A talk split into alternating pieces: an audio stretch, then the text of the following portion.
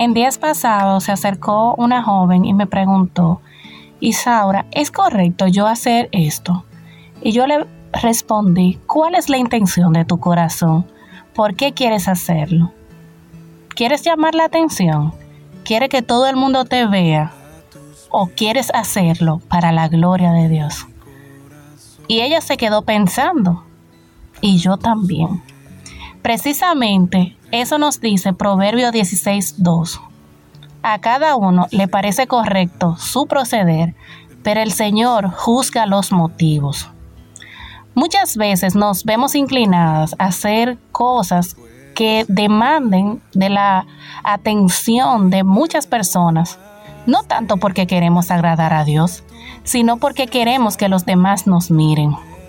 A veces también hacemos muchas cosas motivados por la presión del grupo, porque todo el grupo lo está haciendo y yo no quiero quedarme atrás.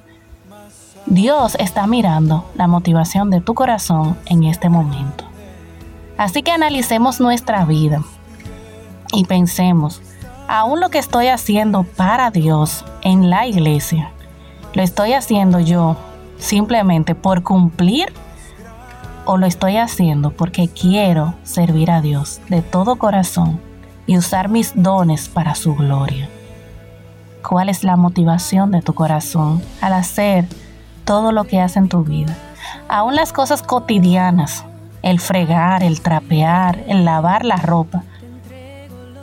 Eso también tiene que tener una motivación correcta.